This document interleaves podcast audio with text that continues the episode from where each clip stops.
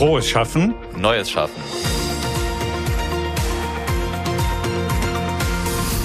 Triathlon und New Work. Diese beiden Welten bringt man gedanklich jetzt nicht unbedingt direkt zueinander. Das ändert sich aber heute für euch, denn wir sprechen mit Mario Konrad, Mitbegründer und Geschäftsführer von Ryzen, dem Hersteller für Triathlon-Kleidung. Von ihm wollen wir unter anderem erfahren, warum bei Ryzen die 32-Stunden-Woche Standard ist, wie er Nachhaltigkeit im Unternehmen lebt und wie wichtig Jan Frodeno für sein Unternehmen war und ist. Wir freuen uns auf einen Talk für Körper und Geist. Herzlich willkommen, Mario. Danke für die Einladung.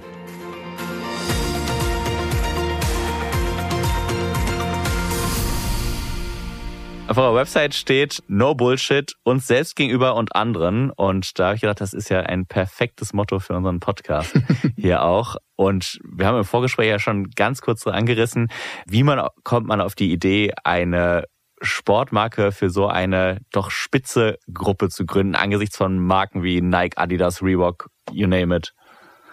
Ja, also vielleicht einmal ein bisschen ausgeholt. Mein Bruder und ich, wir haben früher als Student äh, sehr leidenschaftlich Triathlon gemacht und auch dann irgendwie in der Bundesliga West gestartet und so weiter. Und so, um unseren Sport zu finanzieren, haben wir Gewerbe angemeldet und haben so aus dem Kofferraum raus von Neoprenanzügen über Ernährung, Nahrungsergänzungsmitteln alles verkauft irgendwie, so im erweiterten Bekanntenkreis, Freunde und so weiter. Und dann war einmal der Marke dazwischen, die wir dann vertrieben haben. Und das war eine Marke, die aus Österreich kam und wo es den deutschen Vertrieb noch nicht gab. Und das haben wir dann aufgebaut über die Zeit und kamen eben aus dieser Nische Triathlon, sind aber da dann entsprechend rausgewachsen. Und 2014 war die Marke entsprechend gewachsen und ab da hat das Mutterhaus entschieden, sie kaufen alle Ländergesellschaften zurück. Das heißt, wir haben das dann auch gemacht und hatten aber sozusagen schon ein bisschen Erfahrung in diesem Markt Triathlon und genau eben wie schon kurz besprochen, Triathlon, das sind halt sehr innovative Sportler häufig. Das heißt, die sind bereit, früh neue Dinge zu testen und wollen genau das machen. Und Triathlon vereinigt halt alle drei großen Volkssportarten, wenn man so will. Laufen, Schwimmen, Radfahren. Und deswegen eignet es sich eigentlich als so ein sehr effizienter Startpunkt, weil es ein sehr homogener Markt ist, wo man mit vergleichbar wenig Aufwand schnell viele Leute erreichen kann. Also man erreicht schnell eine gewisse kritische Masse, kann sich sozusagen in den Produkten ausprobieren, lernt halt sehr, sehr viel über das Feedback der Kunden auch, was wollen sie und so weiter. Und wir hatten die Marke dann aber von Anfang an so angelegt, dass sie potenziell auch aus dieser Zielgruppe rauswachsen kann. Eben weil jeder Triathlet geht halt auch mal nur mit einem Kollegen laufen, der nur läuft, in Anführungszeichen nur, oder nur Radfahrer ist. Das heißt, eigentlich funktioniert Triathlon so ein bisschen als Brückenkopf in die Breite ganz effizient. Man kennt so On-Shoes, die sind auch im Triathlon gestartet ja. ursprünglich mal und ja, das ist so das, was daraus werden kann, theoretisch. Spannend. Äh, Mario, in der Recherche zu dir habe ich gelesen, das finde ich auch ganz spannend. Ich meine, irgendwann seid ihr beim Triathlon gelandet. Du und dein Bruder, deshalb rede ich jetzt im Plural. Mhm, mhm dass er immer so offensichtlich wilde Ideen gehabt hat. Du sprachst in einem Interview von, wir haben eine ganze Menge Quatschprojekte gemacht. Mhm, ist, ist das mhm. schon so dieser Unternehmergeist gewesen? Oder was habt ihr da ausgeheckt? Ja, genau. Wir hatten so aus dem Kofferraum raus, wir hatten Gewerbe angemeldet und wir haben dann aber auch versucht, eigene Nahrungsergänzungsmittel zu entwickeln. Wir haben eine, eine Coaching-Plattform entwickelt. Im Grunde das, was heute, es gibt heute so eine Trainingslager-Plattform, äh, Training Peaks heißt Und im Grunde haben wir sowas entwickelt, leider zehn Jahre zu früh und haben immer relativ viel ausprobiert irgendwie so in dem Umfeld. Und das würde ich auch rückblickend als das größte Glück bezeichnen, was wir so von zu Hause hatten, dass unsere Eltern uns nie, also ich habe VWL studiert, da wäre so klassischer Karriereweg wahrscheinlich irgendwie Bankenversicherung, ja. Telekom. Kann man das sagen, oder? Ja, sag das Kollege. Sag das nicht. Genau. Und, ähm, Obwohl ein paar Semester VWL habe ich auch studiert. Ah, auch hier in Bonn? Oder? nee. Okay. Ah, genau. Also, und es gab aber nie diese Erwartungshaltung unserer Eltern, so jetzt macht halt mal mhm. was Gescheites. So, die haben das nie bewertet, sondern haben uns ja. auch in allem rückblickend Quatsch sozusagen oder was da nichts geworden ist, sehr, sehr, sehr, sehr unterstützt, muss man sagen. Und die waren auch immer selbstständig. Also vielleicht das wollte ich gerade sagen, genau, ne? Familienunternehmen, ja. Mhm. da war so, so eine quasi DNA äh, des genau, Unternehmertums ja, mitgegeben, richtig? Genau, aber es gab auch nicht den Druck, macht was eigenes, sondern mhm. also wir sind auf der einen Seite, würde ich sagen, sehr streng erzogen worden, sozusagen auf der anderen Seite ja. gab es sehr viel Freiheit, was so unsere persönliche Entwicklung anging und das wurde nie bewertet. Also die haben immer alles mitgemacht. Als wir dann diese erste Marke aufgebaut haben, Das haben wir ganz stark, da waren wir noch sehr aktiv und waren dann oft in Trainingslagern. Und das war damals noch so ein Ding, also da wurde noch mehr zusammentrainiert, weil nicht jeder ein eigenes individuelles Gerät auf seinem Trainingsplan hatte. Und dann waren wir in so Trainingslagern mit so Anbietern und haben, waren als Guides unterwegs und haben diese Radgruppen geführt und unsere Eltern haben quasi aus dem Koffer raus entsprechend die Marke da präsentiert.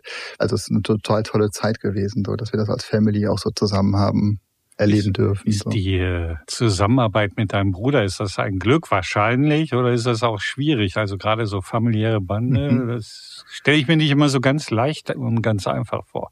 Genau, also es gibt ja noch einen dritten operativen mhm, Mitgründer, okay. das ist der Fabi, den kennen wir aber auch, meine Frau kennt Fabi als Baby, also der ist quasi auch erweiterte Familie. genau, mit meinem Bruder und aber auch in dieser Dreierkonstellation, aber natürlich ist es mit meinem Bruder nochmal spezieller jeder, der Geschwister hat, kennt das. Man hat seine Rollen von früher, man hat sozusagen Glaubenssätze, genau. die jeder ja. so mit sich rumschleppt. Und da waren wir aber relativ wachsam, was das anging und haben das irgendwie relativ früh von externen ein Freund von uns ist Coach, der hat uns da irgendwie sehr begleitet, was ja. total wertvoll war. Weil das größte Problem ist ja immer, dass man so in der eigenen Wahrnehmung sagt man so, ja, wenn er doch nur so denken würde wie ich, dann wäre alles unkompliziert. Mhm. Das denken beide denken Seiten beide, und dann wird's ja, kompliziert. und, wir haben, und wir haben nicht nur bei Brüdern. Genau. Und, und wir haben halt gelernt durch den äh, befreundeten Coach, dass wenn man sich in ein High-Performance Team zusammenstellen mhm. würde, dann hat man eben sehr komplementäre Fähigkeiten. Also man ist, man mhm, denkt genau. im Idealfall eben nicht gleich. Und das zu verstehen, war irgendwie so das größte Glück, weil man halt gemerkt hat, okay, das ist das, wo wir uns drüber streiten, in Anführungszeichen, ist nicht unsere Schwäche, sondern unsere Stärke eigentlich mhm, die ganze mhm, Zeit. Genau. Und diesen Blick darauf zu haben oder zu bekommen, war super wertvoll. Deswegen, ja, natürlich haben wir unsere Päckchen und unsere Brüdergeschichten so, ne? aber in Wirklichkeit haben wir das durch diesen Außenblick sehr gut sortiert und können heute da sehr egofrei das sortieren. Und ich weiß genau, wo Markus Stärke sind und umgekehrt auch. Wir wissen auch beide, wo unsere Trägerpunkte sind, mhm, natürlich. Ja. So, aber das ist, genau, es ist, und, und dann hat man eigentlich nur, zurück zu einer mhm. eigentlichen Frage, zusätzlich dieses Geschenk, dass man halt Vertrauen hat, mhm. was man nicht mehr aufbauen muss. Es gibt gar kein Thema zwischen uns, was Vertrauen angeht oder was die Richtung angeht oder wo wollen wir hin oder auch Wertekorsett gemeinsames und so.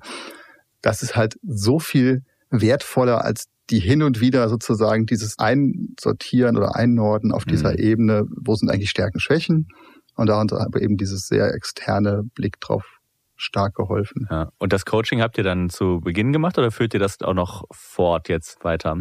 Wir haben das sehr früh eigentlich begonnen und machen es immer mal wieder nach Bedarf. So, mhm. ich meine, man muss ja auch sagen, die Herausforderungen, die wir auch als Gründerteam haben, das sind halt andere als vor drei Jahren und ganz andere ja. als vor fünf Jahren. Wir haben ja schon länger kein Coaching mehr gehabt, aber da sind wir eigentlich sehr, also immer wenn es Bedarf gibt. Aber das ist jetzt heute eigentlich dann häufig eher Themen rund um die Orga, und weniger um unser Brüderding. So, das würde ich sagen, haben wir ziemlich gut sortiert und ja. haben da irgendwie einen guten Umgang. Hm. Wie läuft das ab, der Einstellungsprozess bei euch, wenn ich in euer Team möchte. Wie läuft das? Ist das so das ganz locker bei, bei, bei genau Triathlon auf erstmal sagen, hier du kannst die wenn du unter, acht Kilometer schwimmen oder wie viel das ist unter unter einer halben Stunde oder was auch immer. Wie läuft das? Ist das sehr formalisiert oder ist das eher so locker beim Sport und wie gesagt beim, äh, beim Schwimmen? Genau, da würde man jetzt, egal in welches Jahr man zurückguckt, hm. würde man in jedem Jahr wahrscheinlich eine andere Antwort darauf geben, weil ah, sich das natürlich auch ehrlicherweise hm. total entwickelt hat. Am Anfang, wie ist das? Also unser heutiger Marketing-Teamlead hat sich als Werkstudent bei uns beworben Mhm. Der kam von der Spoho, der ist schon ganz lange dabei. Und ganz am Anfang war das dann auch ganz viel so befreundetes Umfeld hier bei denen macht Spaß und da kann man irgendwie Sport machen und da ist lustig und da geht was vorwärts so. Ganz schnell ist es erstmal so sehr organisch aus so einem erweiterten bekannten Freundeskreis gewachsen. Irgendwann wurden wir da auch ein bisschen prozessualer sozusagen, haben dann auch irgendwann so ein Scare Me Away Letter auf unserer Website veröffentlicht unter der Rubrik Jobs, damit halt klar ist, was die Menschen erwartet bei uns. Also das ist ein Start-up, da geht sehr viel Energie, aber da ist halt auch viel Chaos. Da gibt es nicht 30 Jahre Erfahrung auf Thema XY, sondern alles. Und wir wachsen stark, sowohl als Team, aber auch als Orga als solches. In drei Wochen kann das, was wir vor fünf Wochen besprochen haben, schon wieder überholt sein. Und ich glaube, das muss man wollen, so ein Stück weit auch, oder das mit auch treiben wollen. So. Und deswegen hat sich dieser Prozess dahin sogar entwickelt. Und heute haben wir, ich glaube, einen sehr angenehmen Onboarding-Prozess. Es wird dann so, wir erzählen ein bisschen was über die Firma und versuchen die Leute aber auch dann schnell ins Team zu integrieren. Wir essen immer zusammen Mittag und machen auch immer zusammen Sport oft. Und dass die Leute da sich auch abgeholt fühlen und dass sich da nicht so eine Grüppchenkultur bildet. So. Versucht ihr noch rauszuarbeiten, so beim Bewerbungsprozess, dass sie anders sind als du, dein Bruder und der Teilhaber? Ist das noch so ein Thema, das, was du mit deinem Bruder sozusagen verprobt hast, auch bei den Menschen, die sich bei euch bewerben? Also wir schreiben halt nach Rolle auf, also welche Rollen wir suchen. Und da würden wir jetzt schon darauf achten, dass wir da halt möglichst viel Diversität ins Team bekommen. Aber es ist jetzt nicht, dass wir das sozusagen zwingend nochmal komplementär zu uns aufbauen, sondern es ist dann eher so, in welchem Teambereich wird die Person eingesetzt mhm. und so, was ist die Anforderung an die Rolle. Aber natürlich, ehrlicherweise hast du schon natürlich wahrscheinlich so einen Effekt, es sind eigentlich alles Sportler, nicht alles Triathleten, aber wir haben mhm. so eine mhm. gemeinsame Leidenschaft, Sport, eigentlich alle, die da sind. Und natürlich hast du dann auch eine gewisse Homogenität im Team, ja, was es genau. auch angenehm macht zu arbeiten, muss man sagen. Also wir versuchen eine absolut egofreie Kultur zu haben. Wir haben keine Ellenbogen. Und es hängt halt sehr, auch glaube ich, mit diesem gemeinsamen Sporterleben zusammen irgendwie. Einmal vielleicht die erste Frage, wie viele Leute seid ihr jetzt aktuell, dass wir so ein bisschen eine Vorstellung nochmal. Headcount kriegen. sind so um die 50 und auf FTEs gerechnet, glaube so 40. Ah, okay. Ja. Okay. Das ist dann schon also dieses klassische, man, am Anfang ist man ja so ein bisschen Lagerfeuer. Ja. Und dann alle mhm. kriegen noch alles mit. Das ist so eine Größe bis 10, 15, würde ich ja. sagen. Dann kommt so ein erster Sprung. Und dann fängst du halt schon auch an, dass du zumindest dir Gedanken darüber machst, dass du immer alle abgeholt haben willst, weil nicht mehr immer alle alles automatisch mitbekommen. Und das hat natürlich auch eine Komplexität. So, ne? Und wie baust du das auf, ohne dass du da jetzt zwingend Hierarchien reinziehen willst, mhm. sondern du willst mhm. einfach nur den Informationsfluss haben, sozusagen. Mhm. Und du hast gerade gesagt, wenig Ellenbogen, wenig mhm. Ego. Also nicht, dass ich schon Triathlon gemacht hätte, das ist für mich ein, ein Sport, wo man sich schon selber auch überwinden und, und mhm. quälen muss. Das ist schon ein harter Sport. Aus mhm. meiner Sicht hat ja dann erstmal wenig zu tun mit dem, wie ihr euer Business oder eure Organisation dann lebt. Ja, richtig? ja. ja, das ist immer interessant, ne, weil das Bild von Triathlon, weil man glaube ich, so man guckt halt so sehr auf diesen Outcome dieses vielleicht Ironman, das ja. ist so mhm. hart und ja, heroisch genau. und, und, und so. Ich würde sagen, als Sportler oder als Typ das ist ja eine Ausdauersportart. Das mhm. ist ja eigentlich mhm. alles andere als hart. Also da ist kein Sprint, das ist kein Fußball, wo man Kontakt mhm. hat, sondern man ist halt konsequent in der Regel, ja. Äh, aber das ist ja jetzt so in der Sache überhaupt nicht hart. Und das sind einfach Leute, die du musst gerne... nicht wie beim 10.000 Meter Lauf den Nebenbuhler nee, mal so ein bisschen genau, aus der Bahn gen drängen, genau, äh, sprichwörtlich es, durch die Ellenbogen. Ja, genau, sondern es ist ja, ja wirklich so ein sehr gleichmäßiger, mhm. ruhiger, ja. also es ist eigentlich das Gegenteil von hart, so rein mhm. vom Training. Aber weil man immer auf diesen Outcome, mhm. Ironman und hat das so ein hartes Image. Also Triathleten würde ich nicht als harte Typen bezeichnen. Mhm. Mhm. Bleiben wir doch mal bei dem Outcome, das finde ich spannend, Roman man Ellbogen weniger, klar, mhm. aber würde ich sagen, hohe Leistungsbereitschaft. Mhm, absolut. Äh, die ja. muss ja da sein, ja, sonst ja. gerade beim Triathlon kann ich es mir nicht vorstellen. Das ist ja der Punkt. Wir haben ja gerade in Deutschland so eine Debatte mhm. in der Wirtschaft auch über mhm. Leistungsbereitschaft, vor allen Dingen teilweise. Es gibt so die Vorwürfe fehlende Leistungsbereitschaft mhm. in Deutschland, der kranke Mann Europas und vor allen Dingen ein Thema, es muss jetzt kommen, ein Thema, das wir haben, Bundesjugendspiele. ja, da kommen wir auch noch zu. Bundesjugendspiele ist gut. Da wird ja auch viel kolportiert, was so nicht ganz richtig ist, aber okay. Nee, ich wollte eigentlich auf das Thema Arbeitszeit hinaus, Leistung und Arbeitszeit. Ich, ich habe gestern noch für einen Beitrag die Aussagen vom Stefan Kampeter, BDA-Vorsitzenden, gehört, der da sagte, sein Eindruck sei, die Leute haben keinen Bock auf Arbeit und wir müssen wieder länger und härter arbeiten. Mhm. Ihr habt jetzt, und mhm. das erstaunt, eine 32-Stunden-Woche. Mhm. Erklär mal, wie das geht und in einem Startup, man kann sich das kaum vorstellen. Ja, also ich komme gleich zu dem Punkt, wie wir 32 Stunden Woche definieren mhm. eigentlich und was das eigentlich ah, heißt okay. sozusagen bei uns. So.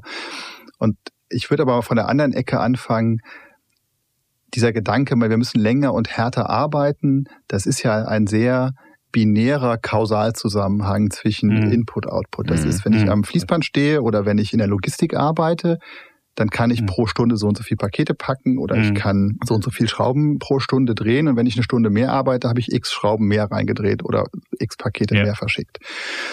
Was ist das, was wir sozusagen bei uns in der Zentrale tun, da gibt's ja keinen linearen Zusammenhang zwischen Input und mhm. Output. Leider nicht, sonst wäre es ja total einfach. Und ich glaube, dass halt aus dieser Ecke diesen Versuch, das in irgendeiner Form zu messen, das ist halt wahnsinnig schwer, Output zu messen.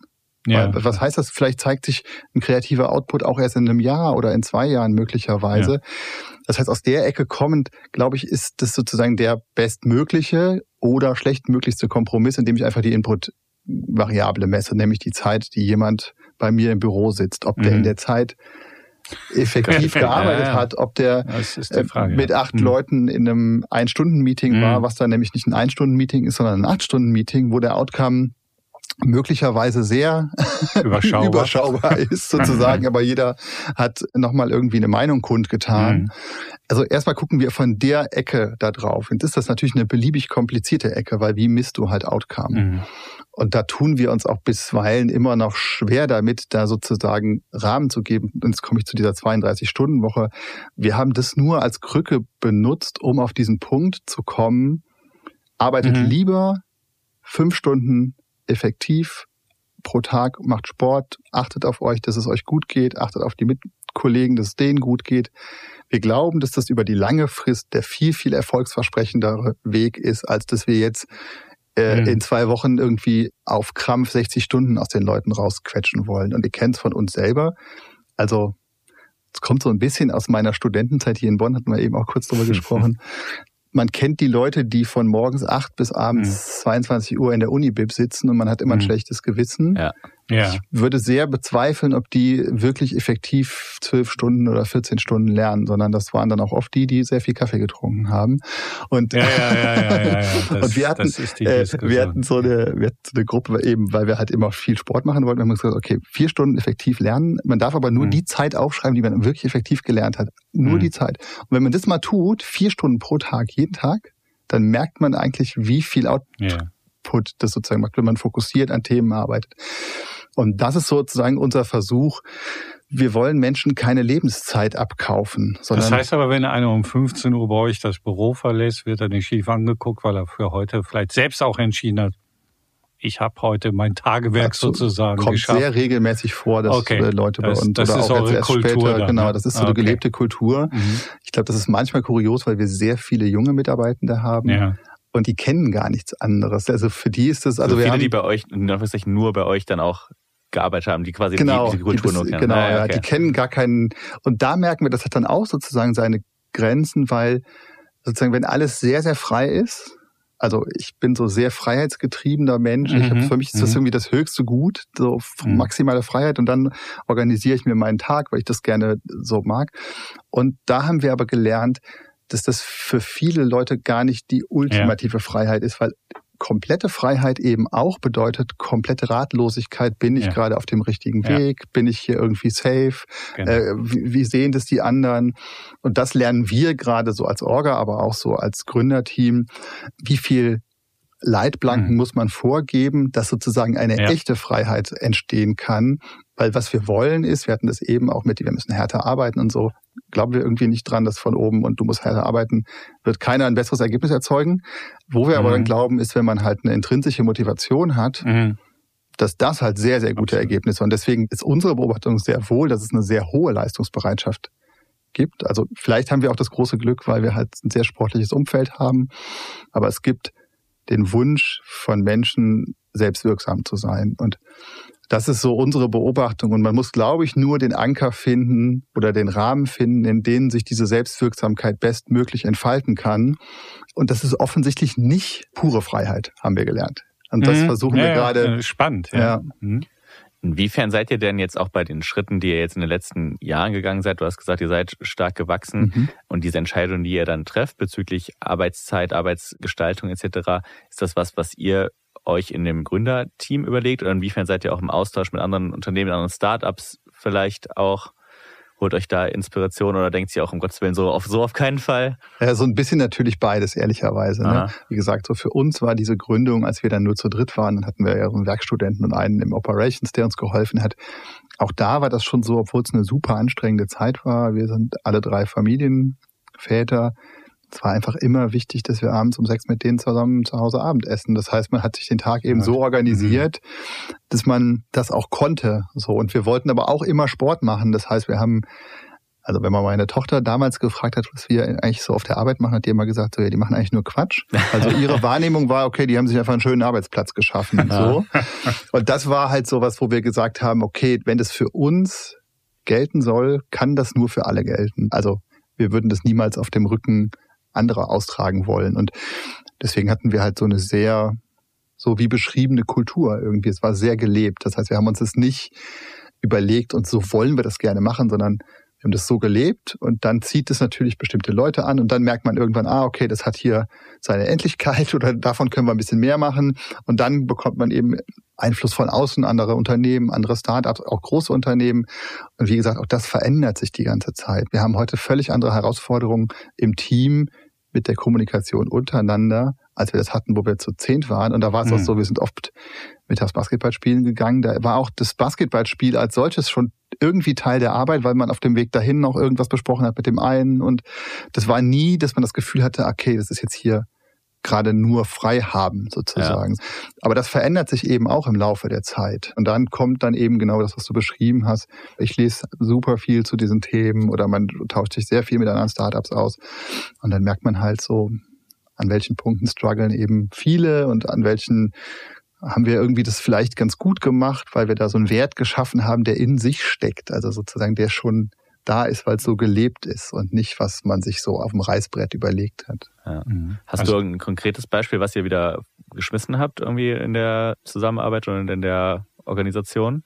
Wir versuchen so selber sehr lernend zu sein und auch die Organisation als solche zu sehen. Und deswegen ist so für uns so Fehlerkultur A völlig okay, aber B heißt es auch einfach nur, ja, wir entwickeln uns halt weiter. Also wir haben dann irgendwann OKR-Prozesse eingeführt zum Beispiel. Das als wäre die nächste Frage ja, okay, gewesen. Ja. Spannend, ja. Also wir haben dann, genau, dann haben wir OKR-Prozesse mhm. eingeführt mhm. und dann haben wir gemerkt, okay, was funktioniert da jetzt gut oder was mhm. funktioniert da nicht gut? Und dann haben wir irgendwie irgendwann gemerkt, okay, wir brauchen für die OKR-Prozesse, wir machen es auf Tertialebene, also dreimal im Jahr. Wenn wir mit dem Prozess starten, brauchen wir immer noch mal ein Realignment auf Strategie, weil es offensichtlich dann fehlte in der Größe mhm. der Orga, dass das eben nicht mehr, also für uns ist das dann total klar, natürlich machen wir das so und so und da wollen wir hin.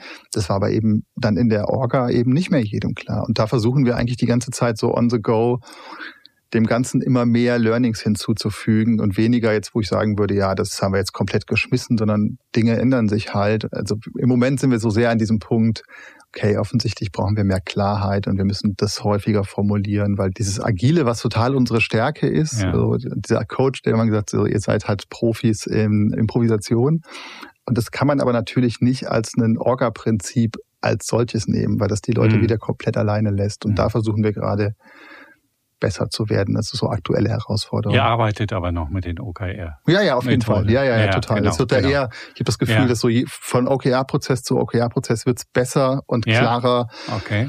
Also am Anfang haben wir damit sehr gespielt, dass man, man sagt ja eigentlich so 70 bis 80 Prozent soll mhm. bottom-up kommen und nur 30 Prozent top-down, damit so die Ideen so. aus der mhm. Orga genau. auch wirklich aufgenommen werden können und so. Und das hat bei uns zum Beispiel nicht gut funktioniert, weil es dann eher dieses, dass sich die Leute dann am Ende nicht ernst genommen hatten, weil es dann scheinbar kein Alignment zur Strategie gab. Das heißt, wir mhm. haben jetzt mhm. immer eher schon so Vorgespräche und eben diese Einordnung in der Strategie. Und mittlerweile ist der eigentliche OKR-Prozess sehr, sehr effizient. Ich würde sagen, es ist so 50-50, weil die Ideen halt sehr viel besser zur Strategie passen, aus, zur aktuellen Strategie okay. sozusagen. Ja. ja. Ja, also nicht nur nach dem Lehrbuch, ihr passt das an. Nee, gar nicht. Nee, genau, wir passen spannend. Ja, ja, sehr, ja, sehr gut. Ja. Sehr gut. Ich glaube, kein Podcast, in dem äh, du oder dein Unternehmen ist, kommt ohne den Namen Jan, Jan Frodeno äh, aus. Deswegen muss ich den auf jeden Fall noch alles, einmal, alles einmal gut. rein. Wir sind da äh, ganz dankbar, dass er dabei ist. Das, das Ding hier. Er ist auch noch dabei, ne? Also vielleicht nochmal ja, ja. für, für die Hörer. Also ja. wir haben nochmal einen richtigen Push bekommen, als Jan Frodeno mhm. 2019 war es, glaube ich, ne? Den 17. 2017 schon. ah, krass, noch länger her. Den Ironman auf Hawaii. Äh, Sorry, du hast, ich habe dich unterbrochen, du hast recht. 2019 hat er den Ironman Hawaii gewonnen, aber 2017 ist er bei uns als Testimonial aufgetaucht. Äh, ah, okay. das heißt, er war vorher 2017 schon bei euch und hat dann mhm. zwei Jahre später in eurer Kleidung den Ironman auf Hawaii, Hawaii gewonnen. gewonnen. Genau, ja. Ja, das war wild. Das glaube ich, ja. ja, ja. Wie, wie, wie war so die Tage danach? Wahrscheinlich schon für euch auch nochmal, nochmal crazy, wenn man auf so einer riesen Bühne auf einmal präsent ist, oder? Ja, ehrlicherweise war das dann so ein bisschen so ein Endpunkt von so einer Reise bis dahin. Er war ja vorher verletzt und er war aber vorher auch schon so ein bisschen das Aushängeschild. Und wenn jemand mhm. sich mit mhm. Triathlon identifiziert, ja, dann kennt er Jan Frodeno in der Regel. Wenn jemand kein Triathlet ist, kennt er auch am ehesten Jan Frodeno, ja, genau. wenn's so geht's mir. Ja, genau. Als Triathlet. und deswegen hat er, ähm, es war es jetzt nicht so, dass man gesagt hat, okay, mit diesem Sieg sind wir plötzlich in irgendwie Sphären katapultiert mhm. worden, in denen wir noch nie waren, sondern es war eher so ein Aufbau über das von 2017. In der Wahrnehmung waren wir in dieser Szene dann schon schon angekommen. Okay. Wir haben das ganz kurios, wir haben ja 2016 gegründet oder beziehungsweise sind dann an den Markt gegangen. Und 2017 haben wir schon von dem Triathlon-Magazin, das ist so das Szene-Magazin, mhm. den Laser Award für das beste Triathlon-Textil gewonnen was sehr kurios ist. Also ich kenne ja die Verkaufszahlen, ich glaube, es waren 75 Stück in dem Jahr. Äh, das heißt, es kann nicht von den Kunden gewesen sein, sondern offensichtlich durch diesen Frodo-Push ah, sozusagen gab es diesen Trust in die Marke und in diese genau und, und, und, so und ab da haben wir das jedes Jahr gewinnen dürfen bisher. Okay. So, das heißt, der hat ja extrem geholfen natürlich, was dieses Thema Vertrauen angeht in die Marke, in so eine junge Marke. Und trotzdem war Hawaii so natürlich ein sehr emotionaler, toller Moment für uns. Wir haben ein sehr, sehr enges Verhältnis mit ihm und wenn man so sieht, was da alles reinfließt in so einen, an Vorbereitung und Aufwand und von technischem Equipment. Der hat dann damals, mein Bruder macht ja so die Entwicklung der Produkte, verantwortet der und der hat sich zur Vorbereitung auf Maui war er drei Wochen im Trainingslager, damit er schon in der Hitze trainiert mhm. und in dieser Luftfeuchtigkeit. Und dann haben wir noch einen Prototypen dahin geschickt, der so Graphenbahnen verbaut hat für so Kälte-Wärmetransport auf Hawaii. Und dann hat er das noch getestet vor Ort und dann hat er, ist er wirklich die ganze Zeit mit dem Prototypen da trainiert und ist dann damit auch am Ende gestartet und hat dann halt gewonnen und dann gab es Berichte über diesen Suit und so. Und rückblickend ist das natürlich total interessant, weil von außen wirkt es so sehr strategisch und lange mhm, und so. Es ja, war halt wirklich ja. so, wir haben diesen Prototypen noch so gerade fertig bekommen und den konnte so gerade noch äh, jemand mitnehmen ja, und dann okay. hat er das so, äh, musste halt entscheiden, so gehe ich das Risiko ein, ja, nein, hast dann gemacht und das war so eine Anekdote, die dann so aus diesem 2019er Hawaii-Sieg rausgefallen ist. Also ich habe ja heute gelernt, dass in Triathlon-Kleidung wahnsinnig viel Komplexität mhm. und Innovation mhm. steckt. Mhm. Äh, war mir im Vorfeld auch überhaupt nicht bewusst. Jetzt habe ich gelesen, verbessere mich, wenn es nicht stimmt, dass ihr nur in Europa produziert. Ja, also Genau. Liegt das jetzt daran, dass ihr sagt, wir wollen nicht in, ich sag's mal so, äh, spezielle Billiglohnländer oder ist es einfach das Know-how, weil so ein Produkt, das so viel Komplexität hat, kann ja wahrscheinlich auch nicht jeder herstellen. Was ist der Grund nur für Europa? Also im Grunde genau beide Gründe, mhm. ehrlicherweise. Zum einen mhm. sind die Wege sehr, sehr kurz. Ne? Also mhm. unsere Produktion für die Triathlon-Suits, die sind halt in Portugal. Da können wir halt sehr, sehr eng mit zusammenarbeiten. Wir können im Sample Room bei denen sozusagen auch Einzelstücke anfertigen, die dann im Windkanal testen und so weiter. Aber ganz losgelöst davon produzieren wir mit Ausnahme der Caps, das ist das letzte Produkt aktuell, noch 99 Prozent unserer äh, Produkte in Europa. Und die Caps sind, da sind wir halt in einer zertifizierten Fabrik in Vietnam.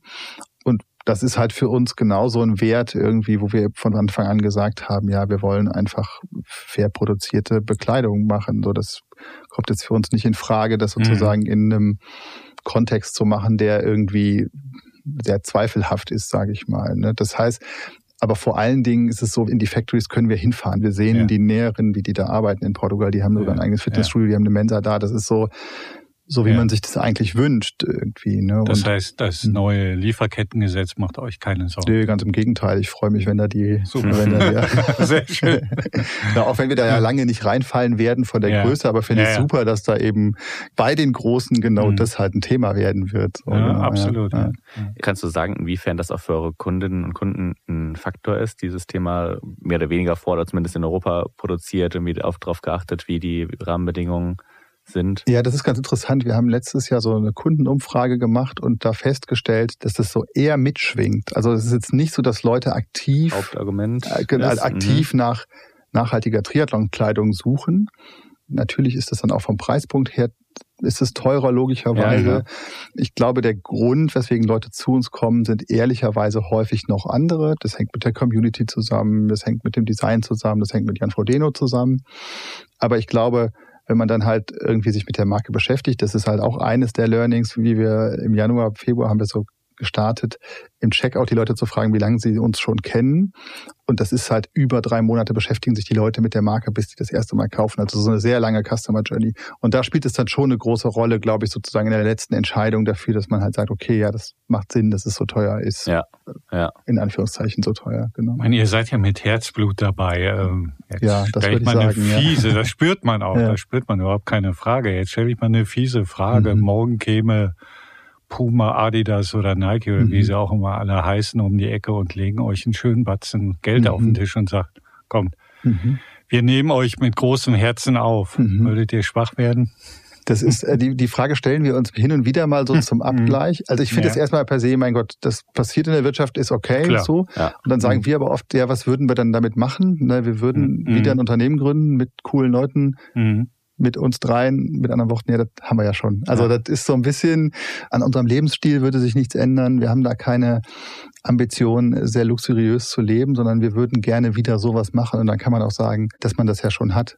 Klammer auf, mit allen Herausforderungen, die wir als nicht venture-finanziertes. Startup, mhm. wo eben der Exit der zwingende Teil der Geschichte ist, oder ein Börsengang perspektivisch, haben wir natürlich auch Herausforderungen, gerade durch das starke Wachstum, für, gerade im Moment ist ja so Liquidität ist dann halt immer ein Thema, ja, aber wir müssen absolut. ja immer die Ware vorfinanzieren genau, für das, genau. was wir dann perspektivisch ja. in drei Monaten erst verkaufen. Äh, mhm. Äh, Gerade heute Morgen habe ich noch, bevor ich hier hingekommen bin, eine Mail bekommen von unserer Bank, die gerne ein Gespräch wollen würden. Das klang jetzt klingt, klang weniger angenehm als das Gespräch hier wahrscheinlich. Und also das heißt, wir Kannst haben natürlich Heraus auf die Stirn genau, genau. treiben. Äh, wir haben natürlich Herausforderungen, die damit einhergehen, dass wir mhm. sozusagen versuchen, unabhängig zu bleiben, mhm. aber eben stark wachsen. Das ist sozusagen eigentlich eine Kombination Schwierig. Sehr, sehr, sehr schwierig. Schwierig, zumal ich glaube, du in irgendeinem anderen Interview mal den Satz geprägt hast, wenig Geld fördert zumindest die Kreativität. Das ja, heißt, ja. Äh, also würde ich auch ein bisschen so, die Abwesenheit von Geld hilft auf jeden Fall hin. Die Abwesenheit von Geld, so genau, von viel ja, Geld, so nicht. aber auch da ist es natürlich so, das darf natürlich auch kein Dauerzustand sein. So hin und wieder, also wir merken gerade, also wir sind total stolz, dass wir so überhaupt keine verschwenderische ja. Unternehmens-DNA habe. Also wenn wir in Rot sind bei dem großen Rennen, dann zelten wir alle zusammen da am, am See und finden das alle toll. Und da muss man halt schauen, dass sich das nicht abnutzt, dieses sozusagen, es ist mhm. immer anstrengend. Also auch da mhm. muss man wieder das richtige Maß finden. Natürlich, und da merkt man auch, das darf dann auch nicht zu einem negativen Mindset werden, so nach dem Motto, ja. ja, das XY können wir uns ja eh nicht leisten. Wir diskutieren jetzt gerade irgendwie natürlich andere Athleten, nachdem Jan nicht mehr. Und bisher war so unser Mindset da, ja, wir wollen eher junge Talente fördern, weil wir haben kein Geld für große, teure Athleten. Das muss man vielleicht auch in Frage stellen mhm. in der mhm. Größenordnung, wo wir jetzt unterwegs sind. Und da merken wir gerade, okay, da muss man halt schon gucken, was ist das richtige Maß. Wir sagen also, solange es sinnvoll eingesetzt ist, darf das gerne verwendet werden. Und dann darf das auch als Absolutbetrag ein großer Betrag sein, so, ne? aber nicht Gutes Geld verdienen ist per se nicht schlecht. Ja, genau. ja, es klingt ja auf jeden Fall, als würde eure Reise noch lange, lange weitergehen. Das werde ich hoffen. And, das, anders, das, anders als unsere Reise hier, die jetzt sich, glaube ich, schon langsam dem Ende neigen muss mit Blick auf die Uhr. Ja. Das war super spannend. Danke ich glaube, wir haben beide hier nochmal was über die Triathlon-Welt gelernt, über äh, Absolut. Unternehmen und, äh, ähm, und über euer Unternehmen nochmal im, im Insbesonderen. Also vielen, vielen Dank, dass du hier warst. Danke ich glaube, äh, Roman, wir haben auch nochmal gehört, die Idee von New Work ist ja so ein bisschen zum Buzzword verkümmert. Aber glaube ich, äh, nochmal eine sehr schöne Anregung, die du hier geliefert hast, wie man das tatsächlich leben kann mhm. und dass es eben funktioniert. Mhm. New Work ist eben nicht nur Tischfußball oder paar Goodies, nicht, sondern ja, ja. hat auch viel mit Leistung zu tun. Aber der Ausgangspunkt ist doch ein anderer. Genau. Sehr ja. spannend fand ich das. Vielen Dank.